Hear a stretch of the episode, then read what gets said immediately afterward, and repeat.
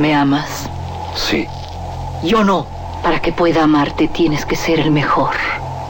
En este desierto viven los cuatro maestros del revólver. Tú tienes que encontrarlos y matarlos. De las primeras letras del guion a la proyección de la última copia. Las mejores escenas de acción suceden detrás de la pantalla. Porque ahí donde ves yo antes era rico de a madre. ¿A poco? Nomás que, hijo, no veas que me gasté la feria. Una parte, la neta, me la gasté parrandas, desmadre, viejas, pedo.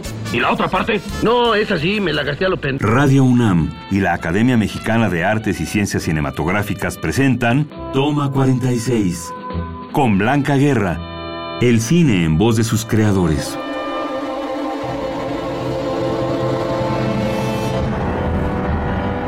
Bueno, aquí estamos de nueva cuenta en Toma 46. Soy Blanca Guerra, presentando de nueva cuenta a Jorge Fons. Pertenece a la primera generación del Centro Universitario de Estudios Cinematográficos. En su filmografía destacan las cintas ganadoras del Ariel, Rojo Amanecer y El Callejón de los Milagros. Esta última también galardonada en el Festival Internacional de Cine de Berlín y merecedora de un premio Goya. Ha sido nominado siete veces al premio Ariel y ha obtenido este reconocimiento en cuatro ocasiones, tres como director y uno con el cortometraje Así es Vietnam. En 2011, la Academia Mexicana de Cine le otorgó el Ariel de Oro. Es un honor recibirte en Toma 46, Jorge Fons. Muchas gracias. En tu opinión, Jorge, ¿cómo genera un estilo propio un director? Yo creo que eso se da de manera natural porque ese estilo acaba conformándolo todo lo que tú eres. Es decir, todo lo que te traes, todo lo que te ha inclinado en la vida, tu, preparación, tu, educación, tu, manera de ser, lo que has vivido, lo que te has encontrado, aquello que te ha jalado, aquello que has rechazado. No sé, es esa, depuración que, que te lleva a ser lo que tú eres, lo que también te va a señalar para ser tú como es cuando escribes, para ser tú cuando tomas una imagen, para hacer tú, ¿qué es lo que te interesa en la vida? Pues es eso, es parte del estilo. Este, y ese estilo siempre acaba correspondiendo a una clase social, en primer lugar. Este, yo sí creo que es, es el, el, medio ambiente el que condiciona la conciencia, más que la conciencia al medio ambiente, aunque después la conciencia con obra puede hacerlo. Pero es el medio ambiente el que condiciona al ser. Entonces, Tú eres eso, tú eres lo que has visto, lo que has reído, lo que has bailado y lo que y, aquello que has, ¿no? Aquello, aquello que te ha llevado en la vida, aquel camino que tú has caminado queriendo o, o sin querer. Entonces el estilo así se va, se va mostrando. ¿Por qué yo quiero verte más cerca el ojo y, y, no de lejos? ¿Por qué yo quiero que esto lo digas cerquita? ¿Por qué yo quiero que lo digas casi sin aliento? Porque todo eso este, corresponde al, al, a, la, a, la, manera de ser de cada quien. A la naturaleza sí. también, ¿no? Aparte a la naturaleza, has, a tu naturaleza. Cómo has vivido, cómo has visto, cómo has sí. sentido. ¿Y por qué consideras tú que eso va a ser más interesante así que de este otro modo? Bueno, porque esas, esos asegúnes y esas preferencias se van manifestando a este, ahí. Entonces, y eso, y eso es lo que va conformando tu, tu, tu literatura o tu cine o, o tu, tu, manifestación a, a, creativa. aquello en que te quieres expresar. Si el día está nublado y necesitas la mejor toma, solo necesitas aumentar el ISO de la cámara. International Standard Office, ISO. Es una escala de valores universales que marca la cantidad de luz que necesita la cámara para hacer una fotografía o filmar. Las cámaras poseen un sensor que se encarga de capturar la imagen. Este se conforma por una malla de miles de celdas sensibles a la luz en las que se recibe lo que toma el lente. El ISO mide la reacción del sensor de una cámara frente a la intensidad luminosa. Esta sensibilidad es inversamente proporcional a la cantidad de luz presente. Es decir, entre más luz haya en el ambiente, menor será el ISO. ¿Y qué etapa te gusta más de tus proyectos? ¿Qué, ¿Qué, etapa vives con más entusiasmo, con más dificultad, con más sufrimiento o con más euforia? Pues mira, la del guion es una etapa muy, muy, muy interesante y, y, muy, muy gratificante porque todos son expectativas y todos son sueños y todos son esperanzas. Entonces, este sí, esta va a quedar muy bien. Y esta no, esta no, para que quede bien y sea digna de la anterior, tiene que quedar, ahora verás, y empieza a trabajar y trabajar. Y todo el trabajo es sobre la ilusión de que es la mejor obra que se haya ves que se ha filmado hasta la fecha en el mundo. ¿no? claro. Sí, porque eso le tiras, ¿no? Tú le tiras a la luna y si nada más llega a Cuautitlán, pues nada más llega hasta ahí. Pero tú le tiras hasta allá. La, la, escritura tiene eso, tiene, tiene el hecho de la esperanza, de las expectativas, de aquello que es, es como, como apenas como un espermatozoide que todavía no es nada, ¿no? Este, y, pero que tiene allí todas las ilusiones. ¿Crees que, esa, que eso va a ser lo más interesante que tú podrás hacer en tu vida? Que, entonces esa etapa es, por eso, llena de... Además, porque no está corriendo el tiempo, ni el reloj, ni el dinero.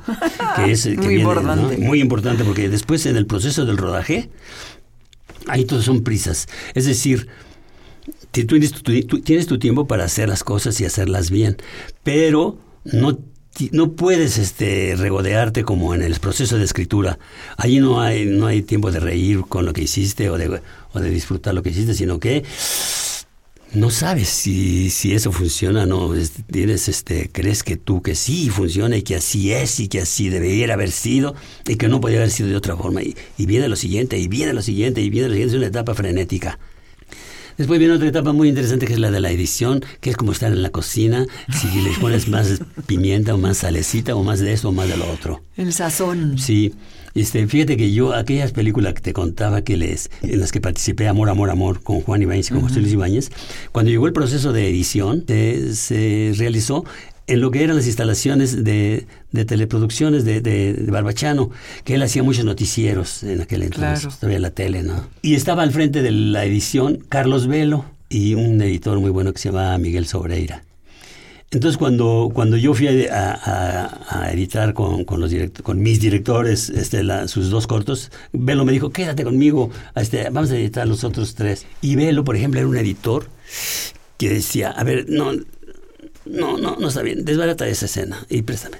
Y era el cuadrito, y sobaba el cuadro, y dice, mira, por ejemplo, este cuadrito, y, y este, y era el cuadro, el fotograma, Ajá. este, sea, la meticulosidad, no aquí, ni aquí, aquí, y este, ¿me entiendes? Este, este, Mucha y, precisión. Sí, absolutamente. E, e, eso tenía Carlos Velo. Y yo le dije, ah, man, yo no puedo cortar de aquí. No, no, es, si aquí no existe la precisión, entonces todo se va al diablo. Entonces, son cosas que te van, que se, se, te van quedando, van siendo después parte, parte tuya. Entonces, pero yo siempre tuve editores muy buenos con quienes he disfrutado mucho. Carlos Savage, por ejemplo, que editó un, un, buen, un buen de mis películas.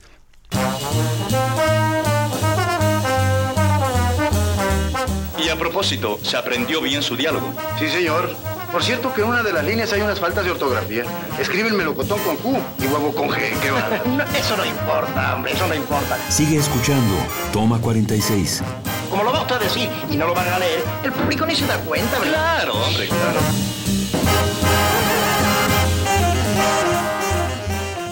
Y luego, bueno, pues todo el proceso de post, ¿no? Que es la música, que es este, algún efecto, algún esto, algún lo otro.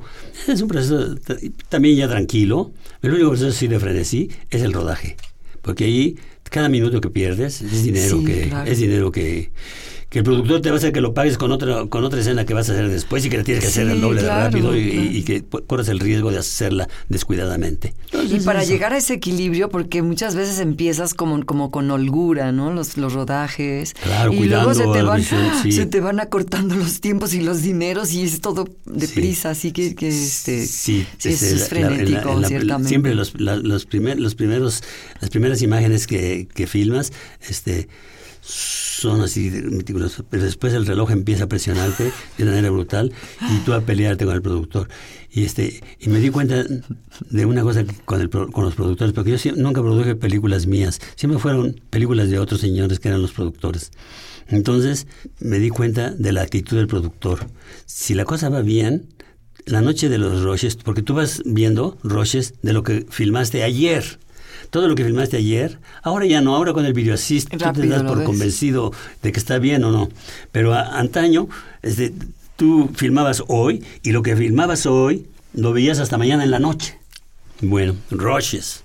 Entonces te sentaba, sentaba el productor contigo a ver rushes y había dos actitudes. Una, si a él no le gustaba, decía, ah, está bien, ajá. En cambio, si, si le gustaba, decía, me vas a dejar pobre, me vas a dejar pobre, tú, y te, y te, y te daba golpes en la espalda. Este, ándale pues, me vas a dejar pobre. Ya. Pero síguele. Entonces decías, ah, está muy contento. Oh, qué maravilla, Jorge, tus pláticas. Maquillistas, vestuaristas, productores, asistentes. Para hacer una película se necesita de un enorme equipo humano. Sin duda, las historias de la pantalla grande atrapan al espectador en un universo fantástico, pero realizar una escena es un trabajo que a veces presenta riesgos que necesita descanso y una paga digna. Por esta razón fueron creados dos gremios, el STIC o Sindicato de Trabajadores de la Industria Cinematográfica y el STPC, Sindicato de Trabajadores de la Producción Cinematográfica. Ambos aseguran que las personas que hacen realidad el cine tengan los mismos derechos que cualquier trabajador. Por ejemplo, estabas diciendo que cuando empezaste, cuando saliste, cuando, estabas eh, asistiendo a, a estos dos directores, básicamente de teatro, estaba la industria cerrada. Eh, ahora hay una gran diferencia. ¿Cómo encuentras las diferencias entre el cineasta actual, al margen de la evolución, el, avance de la tecnología? Sí, mira, en, las fronteras, este, este siglo XXI, este, ya, ya, ya hemos visto, apenas está empezando, y hemos visto que su signo va a ser el tránsito. Es decir, las- las- los movimientos de, gente masivas, masivos que se van a dar en todo el mundo y toda la gente se va a estar acomodando y reacomodando a, to- a- a todas partes, buscando aquellos lugares en donde tienen una mejor oportunidad para vivir. Aquel, aquel entonces cuando, cuando el cine mexicano no tenía las puertas cerradas de la industria, era, era como un montón de gente, amantes del cine, que se, que se sentían con la capacidad de hacer un cine mejor que, que el que estaban vi- viendo, porque era- era un- fue un momento muy triste para el cine mexicano, porque se estaba, es- es- estaba, estaba en franca decadencia después de haber vivido años muy gloriosos. Entonces como, era como una frontera en donde estaban ahí parados todos aquellos que tú veías y los reconocías a todos. Y ahí estaban parados todos aquellos que iban a hacer el cine después, pero que mientras no podían hacerlo porque estaban esperando que se abriera la puerta. ¿no? Entonces tenía eso de, tenía eso de que, de, que- de que todos nos conocíamos, de que todos sabíamos Había cohesión. qué tanto cariño teníamos por el cine, aunque no sabíamos qué tan capacitados estábamos para hacerlo, ¿no? Entonces, este, por ejemplo, en el CUEC, mis primeros ma- mis maestros, eran, más que ser cineastas, eran cinéfilos. Entonces eran amantes del cine que, que, y nuestras clases consistían en platicar de cine. Entonces, este, compartíamos nuestro cariño por el cine, nuestro amor por el cine, nuestra pasión por el cine. Intercambio de ideas. Más que, más que decir, mira, el cine se hace así, este, decíamos, mira, el cine se ama así. Ah, qué bonito. ¿no? Entonces, es- es- eso hacía, porque eso hacía García Márquez, porque García Márquez no era un cineasta, ¿no? Ni Carlos Fuentes, ni, ni, ni, ni, ni García Riera, todos eran o teóricos, o críticos, o analistas, pero todos amantes del cine. Entonces era un tiempo muy efervescente. Era un tiempo eh, en donde veíamos el cine de todo el mundo, cosa que ahora no veo. Ahora veo que se ve mucho cine de Hollywood, después hablamos de eso, pero en, aquel entonces había mu- muchos, muchos cineclubes. Se, se, por ejemplo, se, una vez que salían las películas del primer cuadro y que entraban a la segunda corrida, entraban programas dobles. Entonces ve- veías una película esta, extranjera, para empezar, y luego el plato fuerte de la película mexicana. Había muy, muy, plato muy, fuerte, muy buena exhibición para el cine mexicano. Era el plato fuerte. Claro. Era el plato fuerte. Y antes podía estar Rossellini o Sabatini, antes podía estar De Sica, antes podía estar John Ford o Orson Welles, y después venía Julio Bracho, después venía Fernando de Fuentes, venía, después venía este, pues el indio Gabaldón, ¿no? Ay, Era el cine, era de todos. me quedo con eso, Jorge. Sí. sí. Esas Hay que ideas. ser más que cineasta, cinéfilo. cinéfilo. Sí. Y la próxima semana los esperamos en Toma 46 con Jorge Fons. Conmigo. No falten. Acabas de escuchar Toma 46, una producción de Radio UNAM y la Academia Mexicana de Artes y Ciencias Cinematográficas. Producción Orlando Jacome. Guión Damaris Vera. Operación Francisco Mejía.